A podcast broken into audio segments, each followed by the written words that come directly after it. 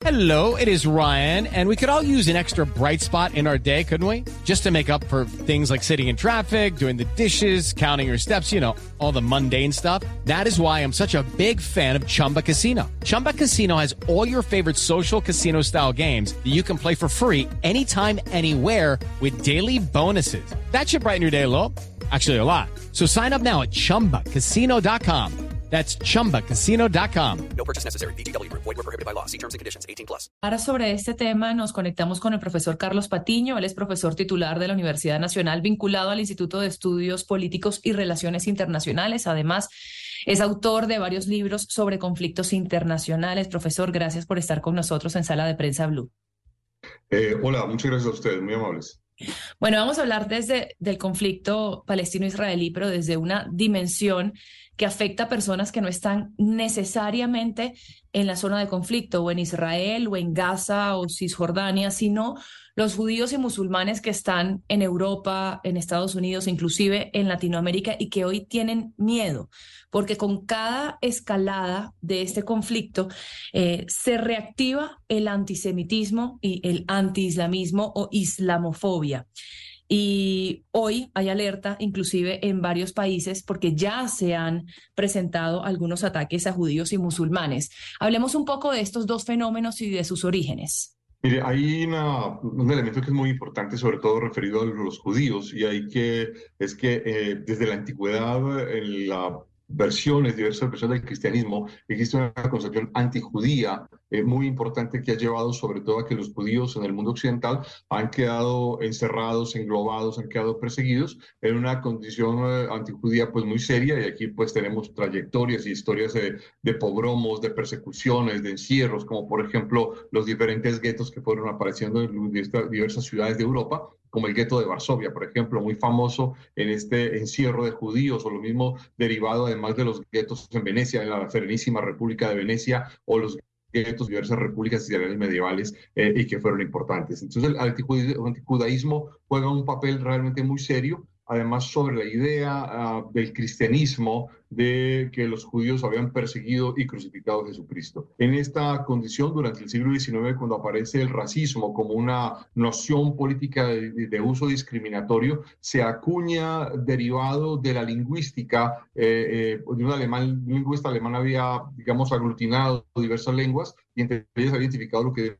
denominó lenguas semíticas. Luego, eh, un otro un periodista alemán llamado Wilhelm Marr eh, utilizó la idea de semitismo para crear una especie de categoría racial que englobara una especie de antijudaísmo y elemento de persecución y discriminación étnica y cultural contra el judaísmo. Y allí, a partir del siglo XIX, específicamente a partir de 1873, comienza ya una trayectoria mucho más amplia, no solo antijudía en términos religiosos, sino también en términos étnicos, culturales e institucionales. Y todo esto va a tener, pues, obviamente, una serie eh, de puntos realmente muy cruciales eh, en, el antisemitismo, por ejemplo, no solo alemán, sino también francés, como en el caso Dreyfus a finales del siglo XIX, principios del XX, cuando se acusó dentro de Francia el capitán Alfred Dreyfus, que era de origen eh, eh, judío, alsaciano, de haber entregado información secreta a los alemanes y se le condenó a la cárcel. Luego se demostró que era inocente, etcétera, pero que además demostró un claro rasgo antisemita muy fuerte de la sociedad francesa, que además explota durante la Segunda Guerra Mundial. Eh, aquí habría que recordar, por ejemplo, una novela fascinante de Patrick Modiano, premio Nobel de Literatura de los últimos años, se llama Dora, el diario de Dora Brauer, y que muestra este, este aspecto o este rasgo antisemita eh, francés. Eh, el antisemitismo ha estado muy presente, ha sido muy importante en la historia occidental y, eh, como usted bien lo ha dicho, en los últimos años hemos tenido una especie de reaparición de expresiones antisemitas y de nuevo este conflicto entre Israel y Hamas hace que el antisemitismo vuelva a adquirir un papel muy importante. Y la islamofobia es algo que podríamos marcar después de los atentados del 11 de septiembre? La islamofobia es eh, un concepto y una noción mucho más reciente para algunos, eh, no, no, solamente el atentado del 11 de septiembre, que es cuando se vuelve mucho más público y más abierto, eh, incluso habrían algunas condiciones de islamofobia a partir básicamente de la década de 1970, cuando empiezan a aparecer una serie de grupos radicales islamistas y sobre todo con el triunfo de la revolución islámica de Irán, que es una teocracia, que no es una, ah, digamos, ideología política secular, es decir, de separación entre religión y política, y a partir de allí comienza una explosión de grupos radicales islámicos en la mayor ola de furor del fundamentalismo islámico. Ahora, la islamofobia, a diferencia del antisemitismo o el antijudaísmo, esconde un eh, problema realmente muy serio y es aglutinar a todos los musulmanes como si fueran una sola cultura, una sola sociedad, eh, como si fueran un solo bloque homogéneo cuando estamos hablando pues de más de 1.600 millones de musulmanes en el mundo de diversas culturas. Una cosa son los iraníes que vienen de una deriva, de una, digamos, eh, ascendencia persa, otra cosa son los árabes, y además los árabes son otro mundo absolutamente diverso, otra cosa son los musulmanes de Asia Pacífico, por ejemplo, Indonesia o cosas parecidas, y, y, otra cosa incluso son comunidades eh, musulmanas eh, sirio-libanesas o turcas, donde el Imperio Otomano también era otra referencia cultural y lingüística supremamente abierta. Eh, la islamofobia pretende eh, aglutinar a los musulmanes en una sola categoría, también de discriminación religiosa eh, y étnica, y pues esto lo hemos visto también, sobre todo eh, a partir de los ataques del 11 de septiembre de 2001, donde muchas mezquitas fueron quemadas o los musulmanes fueron perseguidos y en la guerra Irán, eh, perdón, de, Estados Unidos contra Irak e incluso contra Afganistán, pues vimos actos que pueden ser calificados de islamofobia entre los militares norteamericanos cuando, por ejemplo, hacían usos indebidos del Corán como texto sagrado del Islam. Profesor, ahora hablemos de la respuesta de Israel. Se le está yendo la mano en aras de responder a una agresión que fue brutal, deshumanizante, pero ¿se puede responder de la misma forma? Pues mire, Andreina, la verdad es que yo creo que, que como usted lo ha dicho, hay que empezar eh, aclarando que Hamas ha cometido uno de los actos de terrorismo más brutales que eh, la sociedad israelí ha vivido desde la creación del Estado de Israel en 1948 y, y, que en efecto además ha sido uno de los actos más brutales en el conjunto de eh, los judíos después del holocausto en la Segunda Guerra Mundial. Sin embargo, luego viene el problema de la legítima defensa de Israel y creo que la legítima defensa también requiere una serie eh, de límites claros que establece el derecho internacional y el derecho internacional humanitario y en esto el presidente Biden había sido muy claro desde el principio en advertirle a Netanyahu, a Benjamin Netanyahu, el primer ministro israelí, que era Step into the world of power, loyalty and luck. I'm gonna make him an offer he can't refuse. With family, cannolis, and spins mean everything. Now, you wanna get mixed up in the family business. Introducing The Godfather at ChumbaCasino.com. Test your luck in the shadowy world of The Godfather slot. Someday, I will call upon you to do a service for me. Play The Godfather, now at ChumbaCasino.com. Welcome to the family. No purchase necessary. VGW Group. Void where prohibited by law. 18 plus. Terms and conditions apply. necesario conservar unos límites. Sin embargo, eh, pues creo que hemos visto unos excesos de uso de la fuerza, unos excesos realmente eh, impresionantes donde además termina convirtiéndose en una bola de nieve. Cada exceso contra los civiles palestinos termina justificando la acción irracional de Hamas, que adicionalmente tiene desde el punto de vista de la política occidental una concepción irracional de la política, toda vez que los objetivos de Hamas están relacionados con la desaparición del Estado de Israel, la desaparición del judaísmo y de los judíos en Medio Oriente, e incluso quizás en cualquier parte del mundo, y jamás no acepta cualquier tipo de negociación racional. En ese sentido, ah, hay que recordar además la profunda responsabilidad de Benjamin Netanyahu, eh, no solo ahora frente a la guerra y frente a la incapacidad de defensa y el ataque de Hamas, sino frente a una política equivocada durante la última década y media con respecto a Hamas y Palestina y Gaza. Y además queda el problema de Cisjordania como un problema estratégico para el gobierno de Netanyahu. Pues ciertamente los extremismos de alguna manera se alimentan y eso es lo, terrorífico de lo que estamos viendo en este momento. Pero eh, digamos que esta respuesta israelí ya está eh, inclusive incomodando a aliados tradicionales como Estados Unidos, que le va a ser difícil seguir manteniendo ese apoyo irrestricto cuando se ve, se ven estas imágenes que van a seguir llegando en cascada de las mujeres, de los niños, de la población civil eh, muriendo en estos bombardeos despiadados de Israel a Gaza. ¿Qué puede hacer ante este escenario la comunidad internacional?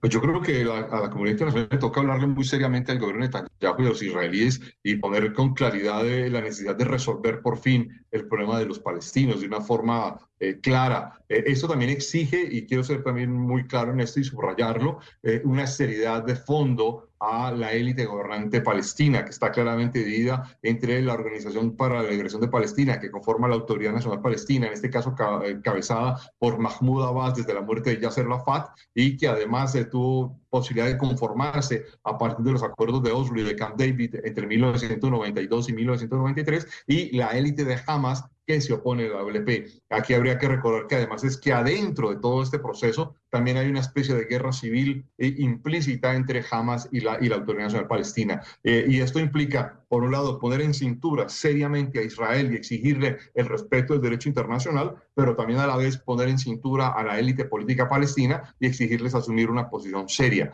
Pero eso también implica eh, para los árabes en general asumir una posición de resolver el conflicto de los palestinos y no solo evadirlos, como han hecho casi que desde la creación del Estado de Israel, porque allí ha habido una especie de evasión y uso de los palestinos para los conflictos internos. Esto lo podemos decir de Egipto, de Jordania, pero también de Arabia Saudita o de Siria o de Líbano, y eh, en este contexto creo que el asunto no implica solo Israel, sino que implica además al conjunto de los países árabes que dan soporte a, a, los palestinos. Habría que recordar que en el actual, por ejemplo, conflicto, eh, tanto Egipto como Jordania no están interesados en, en recibir palestinos. por un lado, porque los consideran pues, sujetos problemáticos, pero adicionalmente porque podrían pasar miembros de Hamas o de, de Yihad Islámica o de las brigadas Al-Aqsa a territorio egipcio o a territorio jordano. Y para Jordania es de muy ingrata recordación la permanencia de los palestinos en su territorio después de los ataques de 1971 en lo que se conoce como Septiembre Negro. Esta semana escuchamos a, un líder militar iraní decir, advertir que ya que puede que entren directamente en el conflicto si Israel no detiene su operación sobre Gaza.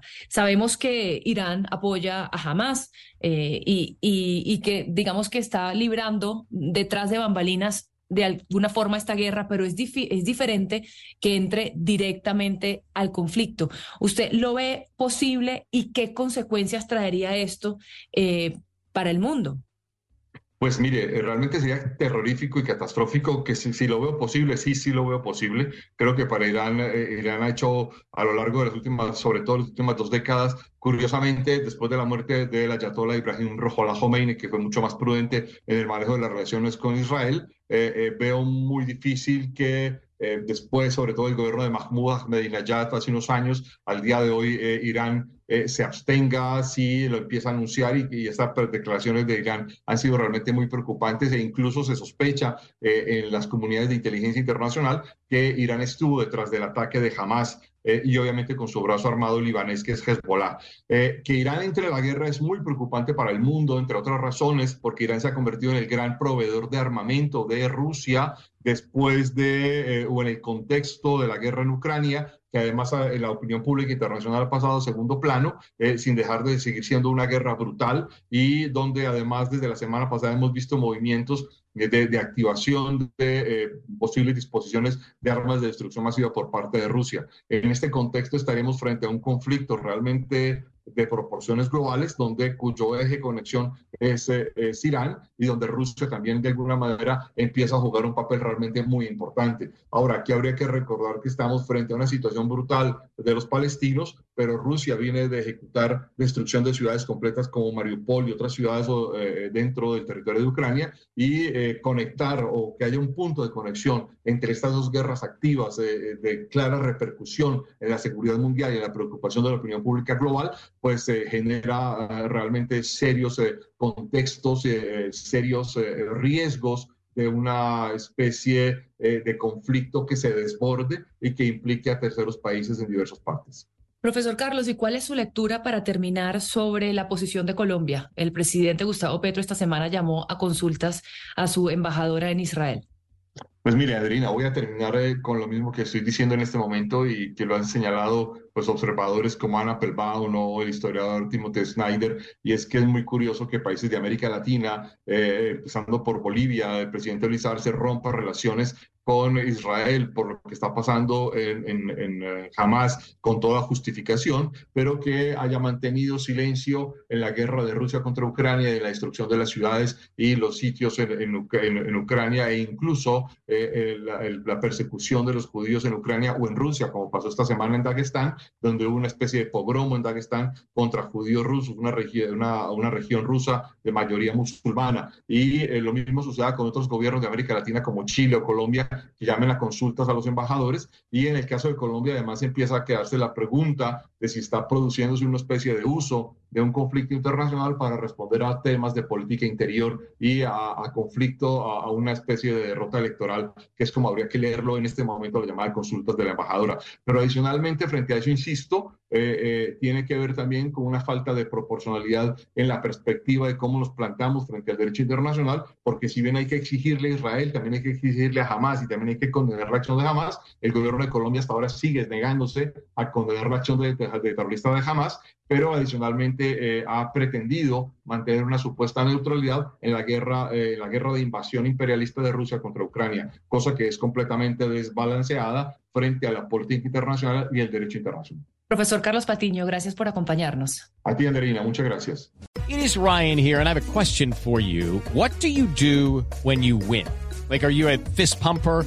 A woohooer, a hand clapper, a high fiver. I kind of like the high five, but if you want to hone in on those winning moves, check out Chumba Casino. At ChumbaCasino.com, choose from hundreds of social casino style games for your chance to redeem serious cash prizes. There are new game releases weekly, plus free daily bonuses. So don't wait. Start having the most fun ever at ChumbaCasino.com. No purchase necessary. BGW. Void were prohibited by law. See terms and conditions. 18 plus.